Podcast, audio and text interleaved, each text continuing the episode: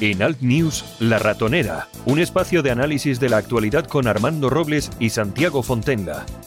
Críticos, ácidos, alternativos, otra lectura políticamente incorrecta de lo que sucede en España, Europa y el mundo, y no nos cuentan.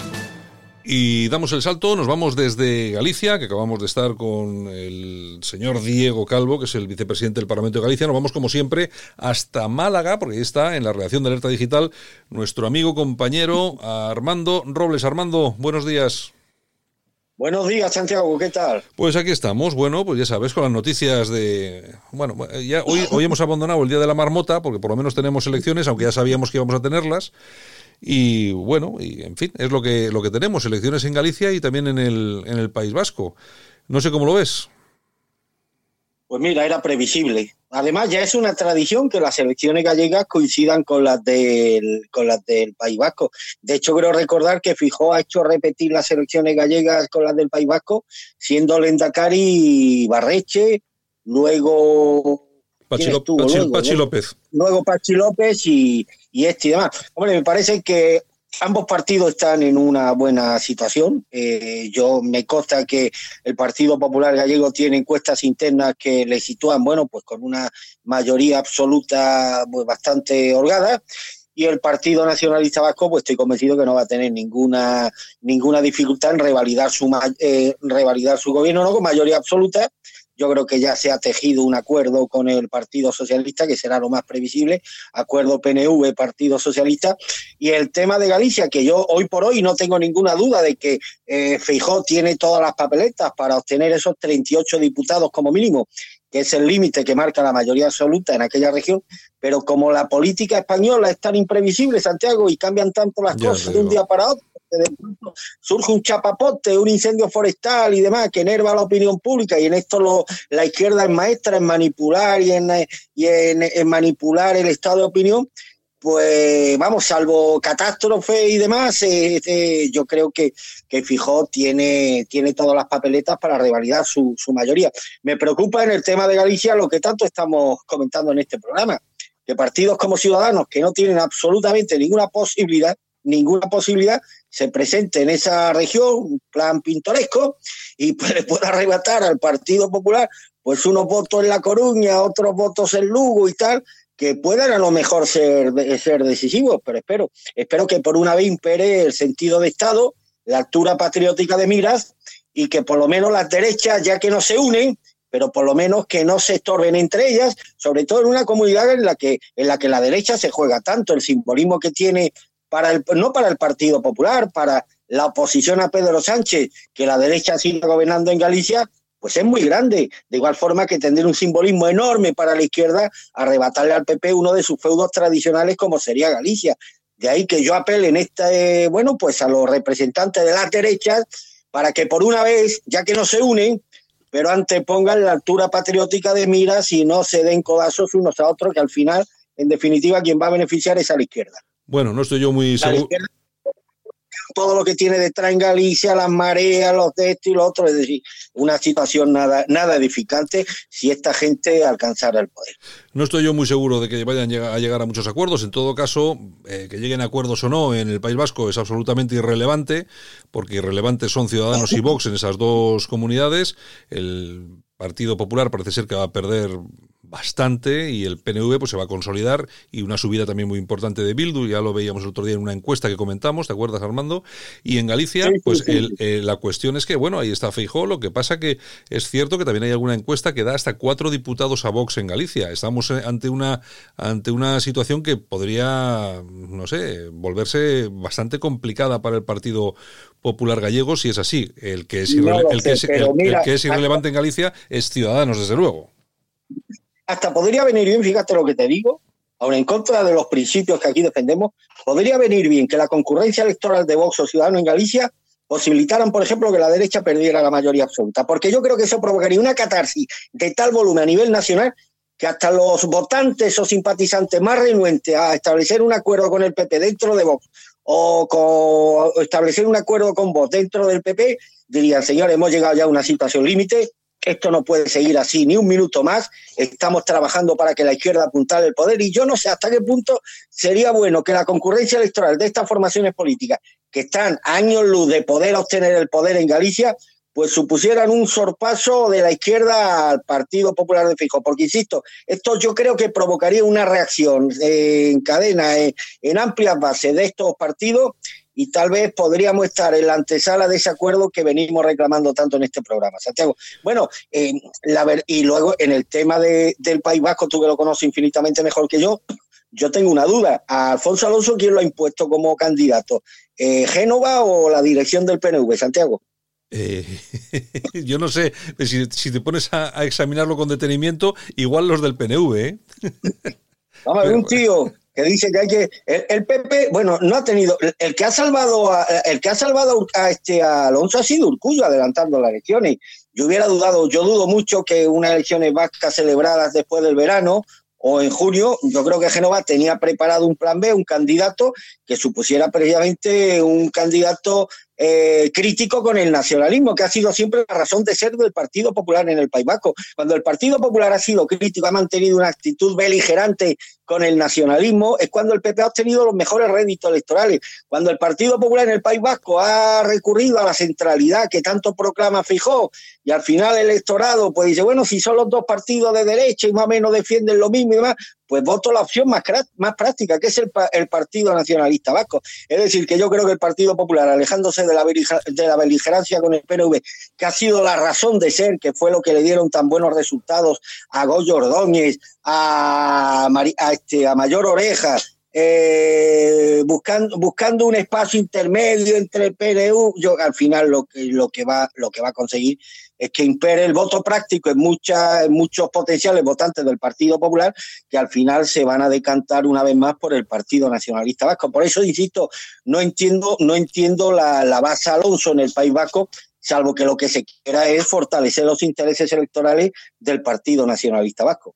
Y estamos en lo de siempre, siempre estos llamamientos que hacemos de forma continua, yo ya sé, es muy reiterado el tema, pero es cierto, hay que llegar a algún tipo de acuerdo y hay que llegar a un tipo de acuerdo porque suceden, si no, suceden cosas como las que van a pasar ya mismo, después de todo lo que hemos soportado.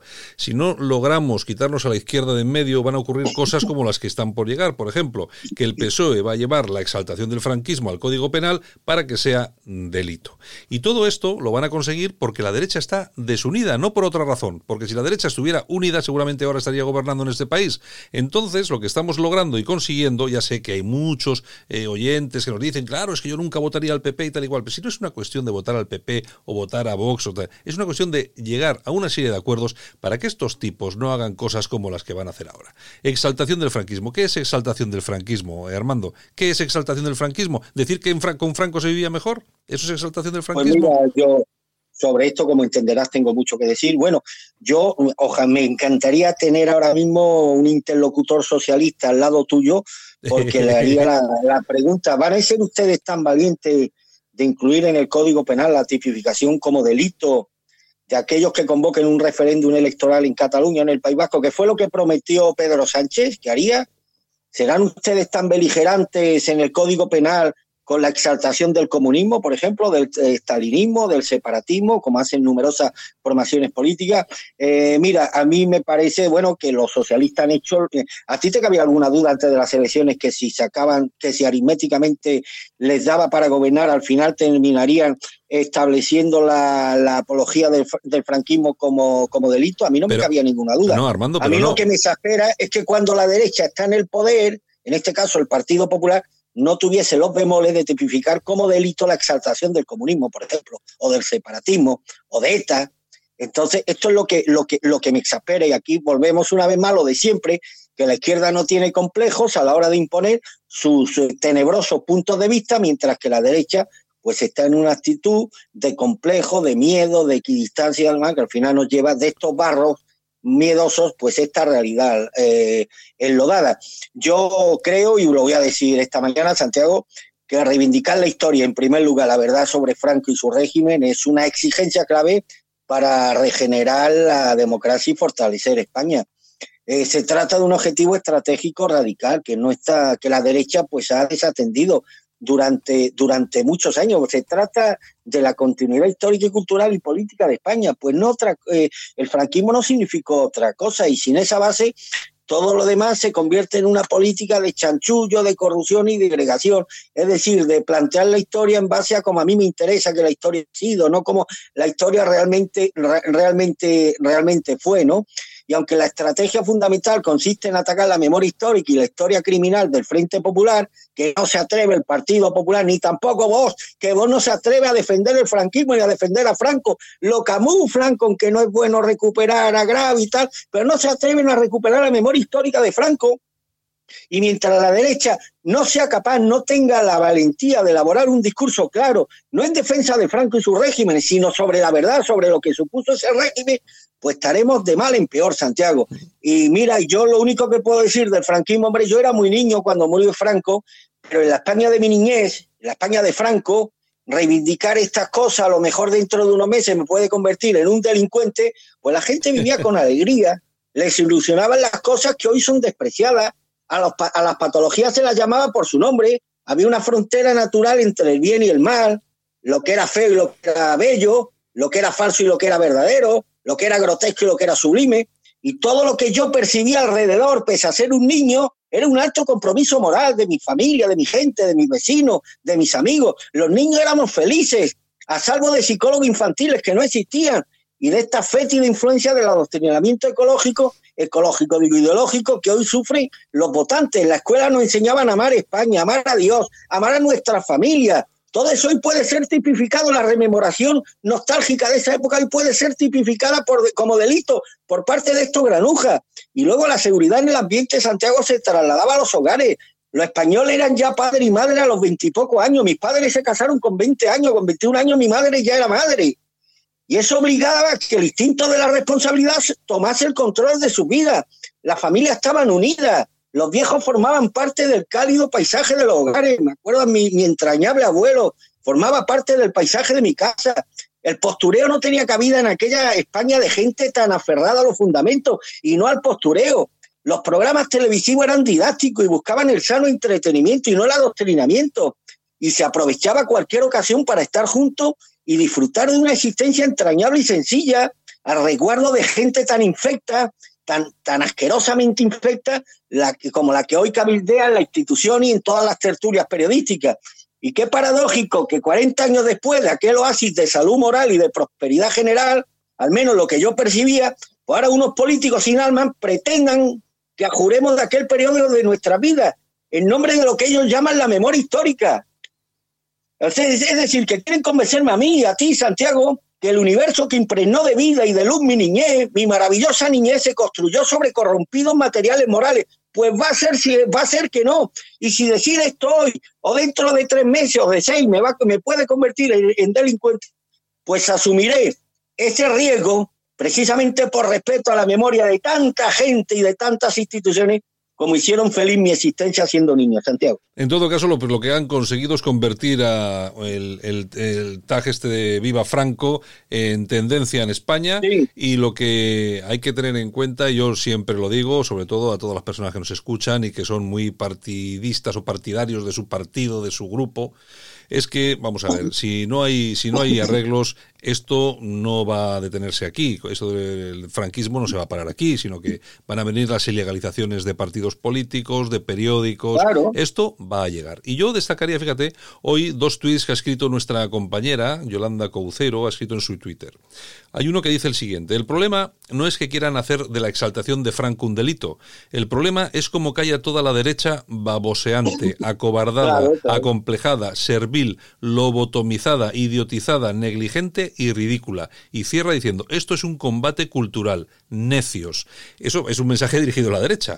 Y luego el otro, otro tuit que dice, no se trata de defender a Franco, se trata de que nos obligan a defenderlo porque ellos mataban en las checas y colgaban pancartas a favor de la URSS. No son demócratas ahora ni lo eran entonces. Ya basta de callar. Nuestro silencio es su victoria. A mí me parecen dos tweets que ah, seguramente algún pepero, algún pepero, algún pepero de estos le parecerá, ay Dios mío, ¿qué ha dicho esta mujer? Pero es que es verdad, es que es verdad. Es que no eran demócratas entonces, ni lo son ahora. Por supuesto, y es tan verdad que tienen que camuflar esa verdad y crear una, una verdad orwelliana oficial para contrapuntar esa verdad real que dejaría muy mal lugar a los actuales gestores españoles. Mira, Santiago, en 1975, y esto lo puede ver cualquiera, lo puede, eh, eh, a esta conclusión puede llegar cualquiera, que se sumerja en la historia, con, eso sí, con un espíritu crítico y objetivo, no, no de una forma sectaria y con perjuicio ideológico. España no era una república popular empobrecida y hambrienta como hoy es la, la República de Venezuela, sino España consiguió un auténtico milagro y esto fue algo esencial. En solo 25 años, España experimentó el mayor crecimiento económico y social en cuatro siglos. De un país básicamente subdesarrollado pasamos a tener el décimo Producto Interior Bruto del mundo. Hoy estamos, por cierto, en el decimocuarto. De una renta per cápita en 1950 equivalente al 45% de la de los nueve países centrales de Europa, que en 1975 constituía la entonces Comunidad Económica Europea, al 83%, Santiago, el mayor grado de convergencia con la Europa rica jamás alcanzada desde el siglo XVI. Hoy estamos en el 71%, fíjate, del 83% al 71%, de una industria que esto yo creo que el tema del peso industrial lo he recalcado mucho, siendo para mí una de las claves importantes de la robustez económica de un país, de una industria que en 1950 representaba el 12% del PIB al 36% en 1975 y hoy Santiago hundida al 15% con una estructura productiva tercermundista de enchufados públicos, especulador, especulador y camarero. Entonces yo le pregunto a estos legisladores, ¿me convierte en delincuente? ¿Me podría convertir en delincuente dentro de tres meses? Si digo que la legislación laboral del franquismo, que la legislación laboral del franquismo se sigue estudiando en derecho del trabajo, me meterán en la cárcel por decir que en el franquismo se aprobaron las dos pagas extra o la ley de descanso dominical. Me procesarán si digo que por qué no incluyen la apología del comunismo en, el nuevo Código Penal. ¿Se atreverá el gobierno de España a retirar todo símbolo en espacios públicos que hagan apología del comunismo de, o, de, o del separatismo o de ETA? Me convertirá en un delincuente dentro de X meses. Digo que la seguridad social no la creó Felipe González, sino Francisco Franco, que esas cientos de miles de viviendas sociales para la clase obrera, a las que hoy se le arrancan las chapas para ocultar su origen, no la hizo Zapatero, sino la hizo Francisco Franco. Es que no hay espacio para los detalles. Me convertirá en un delincuente dentro de unos meses si digo que la creación de la sanidad pública universal, todos los grandes hospitales públicos estaban construidos en 1975 y Franco, por cierto, murió en uno de ellos.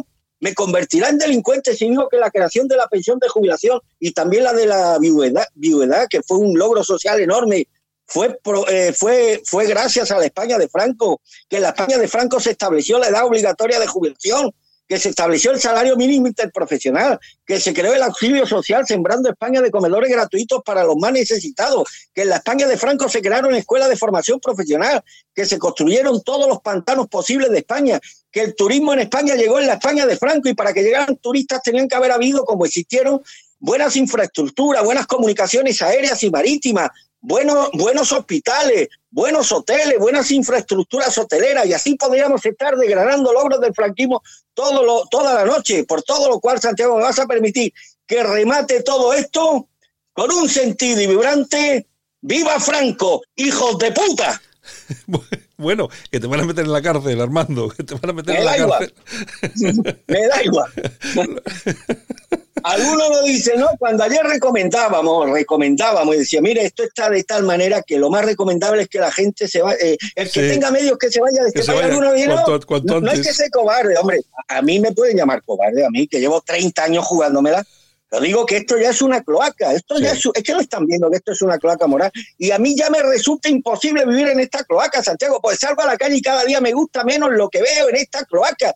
Y como no veo contrapesos por parte de la población, porque si yo viera una población sana, dijera, bueno, hay que tener esperanza de que esta población sea capaz de revertir el curso de los acontecimientos, pero no veo una población resuelta que esto cambie. Veo una clase política, incluida las derechas, cada día más envilecida, más acobardada, más traicionera. Veo una jefatura del Estado que está en lo que está, veo unas instituciones absolutamente corrompidas de un estado moral empobrecido y todo esto, pues a mí particularmente lo que me pide el cuerpo es salir lo antes posible de esta cloaca y vivir en una sociedad donde pueda respirar un aire más puro del que aquí nunca vamos a tener y que pueda vivir los últimos años de mi existencia con la dignidad el decoro y la libertad que aquí desgraciadamente ya no tenemos. Hombre, yo te entendí perfectamente, pues imagino si haya habido algún, algún oyente que no te haya entendido, pero vamos, que yo creo, yo vamos, que yo perfecto, entendía perfectamente que era eso a lo que te referías. En todo caso, yo vuelvo a repetir, yo reitero a todas las personas que nos dice, escuchan. Perdona y perdona, dice, no, hay, hay, que luchar, pero luchar en nombre de qué? ¿En nombre de qué? Si tenemos ahí a la derecha y son incapaces de ponerse Claro. de acuerdo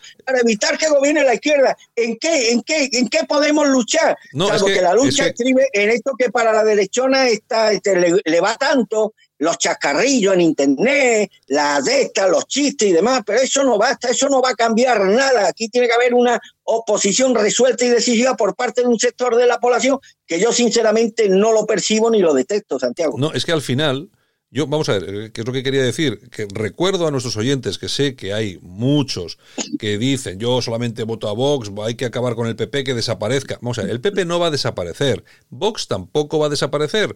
Lo que va a desaparecer seguramente es el PP o Vox, pero eh, en base a algún decreto del gobierno bolivariano que tengamos que los ilegalice, porque Vox va a ir por ahí. O sea, que nadie se olvide que de aquí a tres añitos Vox está ilegalizado. Vamos a ver si nos enteramos, porque parece ser, y bueno, y alguna televisión y algún periódico eh, cerrado. Eso, vamos, absolutamente claro.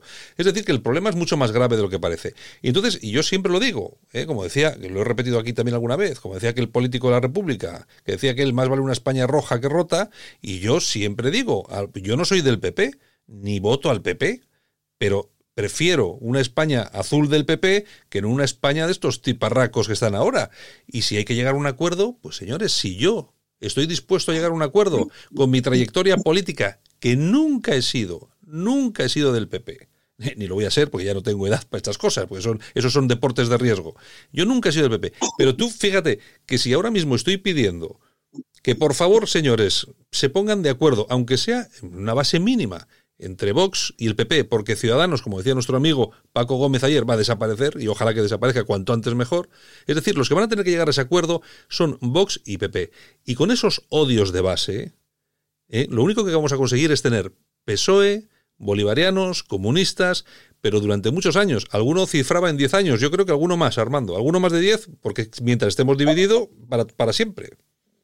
Si ya sabemos la, inacción del PP en muchos casos, y la hemos dicho en este programa, tal vez el PP, uno de los problemas que tuvo el PP es que se dedicó mucho a la economía, que por cierto, a mí como autónomo, mm, hombre, que no me compare lo que yo tenía que pagar en la época del PP a lo que tengo que pagar ahora, ¿eh? Yo sé que a un funcionario estas cosas de la economía le da igual, ¿no? Y hay muchos funcionarios que votan luego a esta derechona, Safia y demás, y que van de patriota, ¿no? Los que tenemos que levantarnos cada día sin saber con lo que nos vamos a encontrar, que tenemos una mirada de facturas que pagar, sí nos importa las políticas económicas. En ese sentido, yo no tengo nada, absolutamente nada que reprocharle al PP en materia económica. Sí le puedo reprochar en otras cuestiones que siendo importantes, a lo mejor no son tan importantes para mí como autónomo que la economía, ¿eh? Pero desde luego, si aquí tuviéramos ahora mismo en España un gobierno del PP con todas las, las inacciones del PP en el pasado, pero mañana, o sea, en el día de hoy, Santiago, no se empezaría ya a tramitar en el Congreso la ley de la eutanasia. Eso está claro. Ni se habría tramitado ni se tramitará en un futuro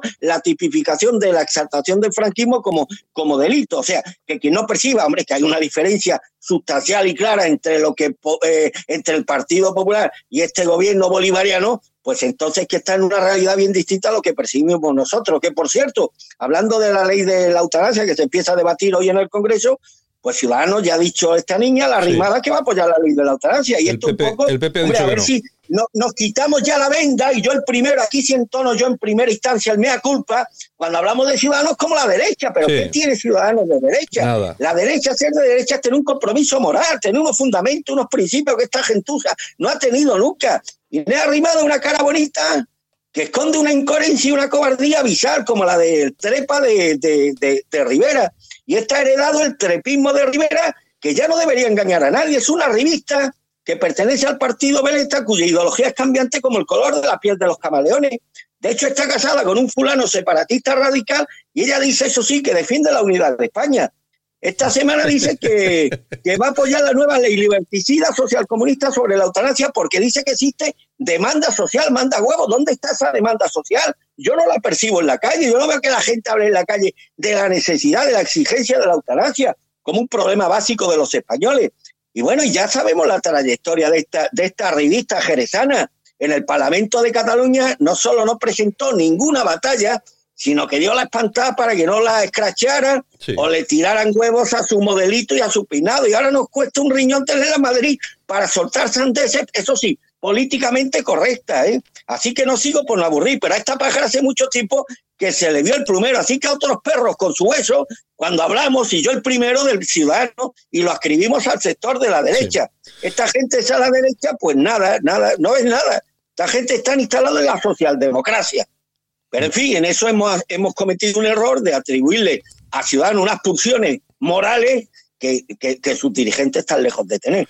Está absolutamente claro y además yo creo, yo estoy con, Francisco Gómez, lo que decía ayer, yo creo que hay que dejarles ahí tranquilos, van a desaparecer por sí mismos, que hagan lo que quieran, pero efectivamente yo creo que metemos la pata cuando englobamos a ciudadanos dentro de eso que llamamos la derecha. ¿eh? O sea que, pero bueno, ayer hacías un recorrido por todos los escándalos que de este, de este corto espacio de tiempo que lleva Pedro Sánchez de presidente de gobierno desde desde, la, desde que fue elegido hace, no sé, un mes o una cosa así. Y bueno, y no sé si sabes que ya hay otra. ¿eh? Resulta que la decisión de, de Pedro Sánchez de celebrar el debate de investidura el fin de semana previo al Día de Reyes, es decir, los días 4, 5 y 7 del pasado mes de enero, supuso al Congreso un desembolso extraordinario de más de 156.000 euros solo en concepto de las extras de los trabajadores y transportes para los diputados. Una cifra que no es definitiva, que podría aumentar si se tiene en cuenta la repercusión de la factura de la luz y de taxis y kilometraje. Es decir, que nombrar a este tío aquel día nos costó 157.000 euros, Armando. Es que esto es... Y nadie dice nada. Yo, es que no... Eh, estamos, estamos y, la, y, la, oposición completamente dormida. Dormida, eh, dormida. Nos, puede... Nos puede mmm, joder, se me ha ido el santo. Nos puede extrañar esto de un fulano que fue capaz de retirar un helicóptero de la Guardia Civil que buscaba una persona perdida en Canarias para usarlo él personalmente además para un viaje que no era, para un viaje que no, que no era urgente ni era un tema de Estado y demás. Ya, yo ya de este granuja ya me lo puedo esperar absolutamente todo. Si yo no espero menos ni más de los socialistas que lo que están haciendo, Santiago.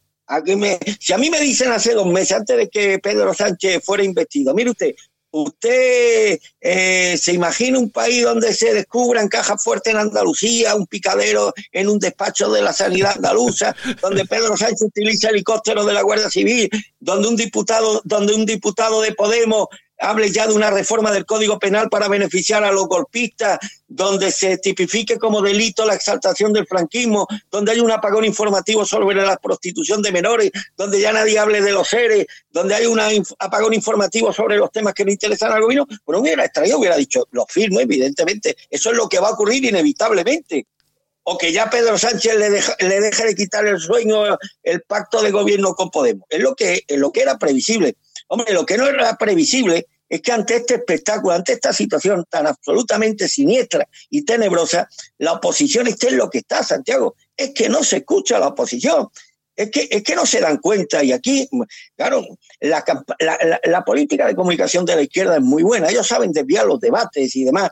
Y cuando vos habla del PIN parental, hemos estado dos semanas hablando del PIN parental, siendo un tema importantísimo pero un tema que no mueve votos. No mueve. Quien crea que el PIN parental va a quitarle un voto a la derecha, a la izquierda, perdón, para traspasarlo a la derecha, es que no conoce la realidad sociológica de este país. El PIN parental no mueve votos, pero eso le permite a la izquierda. ¿Qué le permite a la izquierda? Puede desviar toda la atención hacia, hacia el, peligro potencial de la extrema derecha. ¿Lo veis? Quieren inculcar, quieren inculcar a nuestros hijos los, sus ideales antidemocráticos y contrarios a la libertad y demás y hay gente que vende, que compra ese discurso. Y por otro lado, este tipo de debates, que siendo importantes, no, no traspasan un solo voto de la izquierda a la derecha, lo que sirve es para opacar todos estos grandes asuntos que están gravitando sobre la vida española, convirtiendo en este país, si es que eso era posible, pues una, en una cloaca aún mayor de lo que era Santiago. Bueno, y nosotros iremos y seguiremos analizando la actualidad de la famosa cloaca, que se, cada vez se parece más, lamentablemente, y por lo menos están consiguiendo que cada vez se parezca, se parezca más. Pues, pues yo lo que espero es que en sede parlamentaria, los diputados de Vox, que tanto hablan de los complejos del PP, pues cuando salgan en contra, yo sí creo que se opondrán a la tipificación del franquismo como delito, pero no salgan como han salido, cubriéndose la espalda, no, hay que dejar el pasado, hay que mirar el futuro, no, que salgan desgranando los logros de la España de Franco como yo he hecho esta mañana, Santiago, que tengan la valentía. No dicen ellos que hay un franquismo sociológico mayoritario en la sociedad española, entonces ¿qué tienen que temer? Si lo temen es que no hay un franquismo, es que hay una mayoría de españoles que tienen una percepción del régimen de Franco coincidente con la que tiene el gobierno, fruto de 40 años de adoctrinamiento. Entonces, que no nos engañen en ese tema. Si se oponen a la tipificación del franquismo como delito, que sea en base a los logros de Franco, a lo que Franco aportó a la sociedad española, a lo mucho que le debemos a Franco los españoles de buena voluntad. Pero bueno, que no se escuden en maniobras torticeras de rescatar agravios del pasado, no, no, que vayan al meollo de la cuestión. Si realmente quieren sacudirse de esos complejos que ellos con tanta, con tanta generosidad atribuyen al Partido Popular. En fin, pues venga, mañana seguimos entonces analizando que vamos a tener muchas más cosas porque esto no para. Esto, esto es como la, oh, la montaña rusa me has pillado esta mañana indignado, ya no te digo cómo estoy a las 12 de la mañana. Bueno, yo ya, yo ya, me, yo ya, yo, ya me imagino el titular que vas a poner mañana en la alerta digital. Sí, sí, sí. Va a, ser ese, ¿no? Viva Franco, hijos de puta. Todo, todo, todo, está calculado en las news, Santiago. Todo está calculado en las news. Bueno, bueno. Oye, Armando, venga, un abrazo muy fuerte. Un abrazo, cuídate hermano, gracias. En Alt News, La Ratonera, un espacio de análisis de la actualidad con Armando Robles y Santiago Fontenga. Críticos, ácidos, alternativos, otra lectura políticamente incorrecta de lo que sucede en España, Europa y el mundo, y no nos cuentan.